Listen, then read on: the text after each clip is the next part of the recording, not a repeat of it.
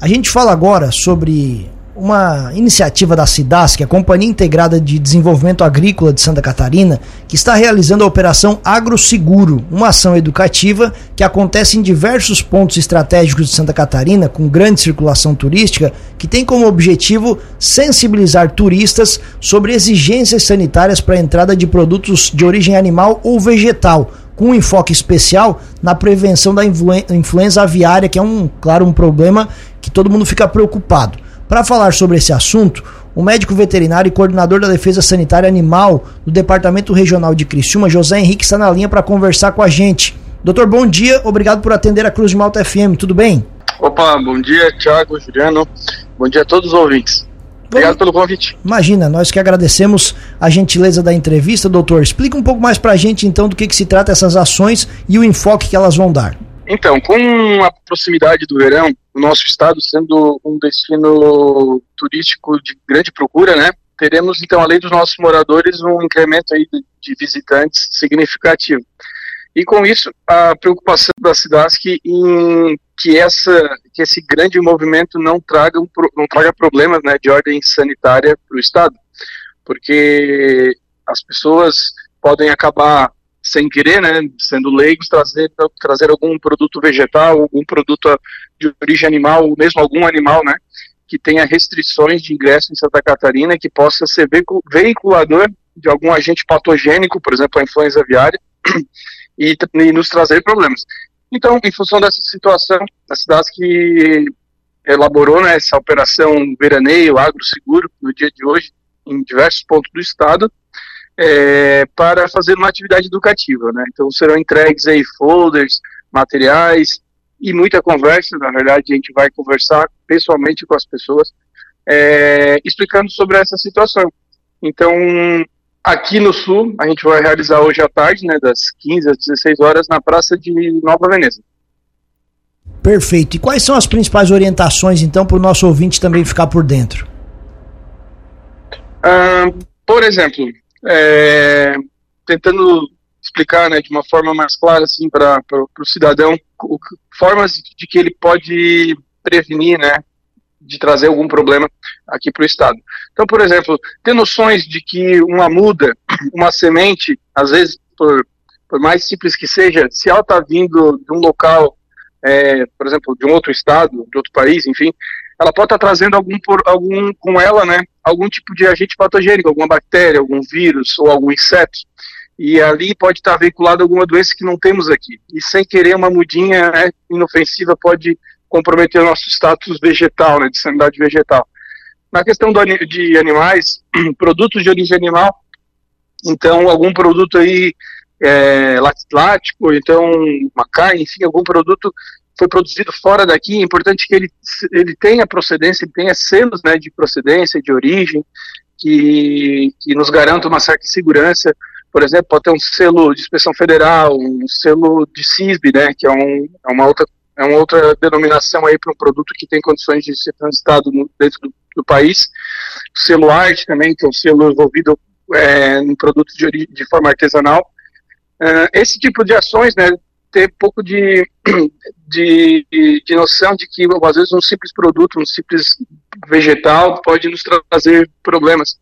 Questão de animais vivos, né, os animais têm documentação para transitar é, saindo dos convencionais aí dos animais de produção, que a gente sabe, o produtor sabe, né, que bovinos, equinos, enfim, tem as guias de trânsito animal. Às vezes um animal é silvestre, um animal exótico, as pessoas não sabem que também precisa de documentação. Vamos fazer assim um resumo, é, exceto cães e gatos, todos os outros precisam de, de documentação de GTA, né? É, cada um com a sua especificidade, mas vamos pegar um exemplo aqui só para a gente ter uma noção. Uma calopsita, por exemplo, é um animal exótico, ela precisa de GTA para transitar. E ela precisa de um atestado sanitário de, de um veterinário clínico que vai atestar que aquela ave ali está saudável. Então, esse tipo de, de, de, de, atitudes, né, de noção, pode, pode, por simples que seja, ela pode prevenir de um animal doente vir parar aqui em Santa Catarina. Você falou, doutor, sobre é, essa questão animal e sobre alimentos. Quais são os mais comuns que o pessoal transporta que podem ter problemas? Ah, aí tem uma, uma gama grande, né? Por exemplo, embutidos, é, carne natura, produtos de, de, derivados de leite, por exemplo, queijos e tudo mais, é, muitas vezes pode estar trazendo esse, esse, produto, não, não tem uma procedência oficial, né? Pode ser um produto que foi comprado aí de uma forma, de uma forma não de, uma origem não, não registrada, né? Como comprado em qualquer lugar aí que não que não seja uma uma indústria específica para aquele, aquele produto, e assim a gente não tem garantias que todos os processos de fabricação ou de origem daquele animal foram respeitados para que a gente tenha segurança alimentar e segurança sanitária também daquele produto ali passou pelos procedimentos. Eu vou tentar ser simples assim na, na explicação. É, algum, dependendo da origem, dependendo da origem, alguns produtos precisam passar por por procedimentos que, na, que, que, a gente chama que garantam a inativação do vírus da febre aftosa, por exemplo. E a gente sabe que, dependendo da origem, aquele produto ali que tem um selo, que tem uma procedência, passou por aqueles procedimentos. Se não tem nada disso, a gente não tem garantia de que ele passou pelo procedimento. Então, pode ser um possível veiculador de um agente patogênico que está entrando em Santa Catarina, entendeu? Então, esse tipo de atitude, é isso que a gente quer conscientizar a população, que ela tenha noção de que por menor que seja, por mais simples que seja, uma simples muda, como eu falei, uma simples semente que eu vou trazer lá, não sei onde, porque eu quero trazer aqui para o meu parente, para plantar, aquela simples atitude inofensiva, entre aspas, né, pode ser um problema para a gente. Lembra daquele caso das sementes que vinham da China? É mais ou menos isso. São, são sementes que, que, por exemplo, né, falando de sementes, que vieram sem nenhum tipo de, de procedência de nada, então trouxe risco para a gente. Então, é, são essas atitudes que a gente vai conversar com as pessoas. Perfeito. E claro que uma preocupação sempre constante é a influenza aviária. Qual é a situação dessa doença hoje aqui no nosso estado? Certo. É, a influenza aviária, inclusive, é um grande foco que a gente vai que a gente vai comentar nessa, nessas conversas que nós estávamos falando, porque é, foi o nosso grande trabalho de 2023, né? Desde o final do ano passado com o aparecimento da influenza aí nos países da América do Sul, chegando cada vez mais perto, a gente foi ficando em alerta em relação a isso. Até que realmente chegou, né? Atualmente, ó, em Santa Catarina, nós tivemos até o momento 20 focos de, de influenza aviária, sendo 19 em animais silvestres, né? É, principalmente os animais aqui da, da faixa litorânea, né? Aves marinhas e um leão marinho em Garopaba.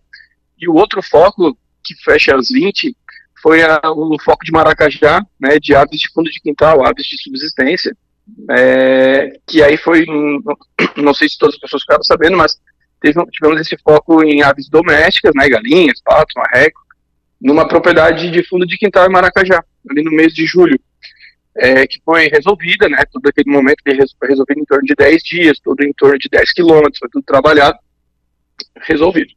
Então, atualmente é isso que a gente está em Santa Catarina. Desculpa. 20 focos que foram registrados ao longo do ano, todos eles trabalhados, todos eles encerrados, né?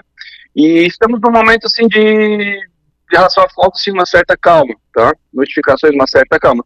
Só que a gente né, vai conversar com as pessoas no, no sentido de que se mantenham alertas né, a sintomas nas suas aves, seja suas aves de fundo de quintal, sejam aves que de vida livre que podem chegar ali no seu, na sua propriedade é, evitar que essas aves de vida livre tenham contato com as suas aves domésticas, principalmente em propriedades que tenham açudes, né? Os açudes eles são uma forma de atração a aves de vida livre. Então, que as suas aves domésticas não tenham acesso a, esse, a esses açudes, a esses animais de vida livre que pousem ali, e qualquer tipo de manifestação, é, mortalidade elevada, sinais de gripe nessas aves, né? É, baixa produção de ovos, e etc entre em contato com a cidade que é mais próxima da, da sua cidade, que, que alguém vai atender, tá? A gente vai fazer o, todo o atendimento ali para ver, para ver qual é a situação para a gente fazer uh, a atividade necessária. E José Henrique, até para que o pessoal mantenha né, o alerta, os cuidados com relação à influenza aviária, nesse período que a gente está entrando agora, né, que é de verão aqui na América do Sul, isso acaba trazendo uma preocupação a mais por conta da migração de aves de outros continentes, elas acabam procurando né, que as temperaturas mais elevadas também, ou não tem nenhuma relação com, com esse tipo de situação? Ah, tem muita relação, inclusive uh, o nosso alerta, nossa atenção aumentou no final do ano passado em função da, dessa questão migratória. Porque, como tu falou, com a, com a vinda do verão para cá, muitos, muitas aves vêm do hemisfério norte, né? Então, como sabíamos que naquele momento, no verão do hemisfério norte de 2022, tinham muitos focos lá, a nossa, esse era o nosso receio. Essas aves vão vir para cá, né, no verão de 22 para 23, até que vieram.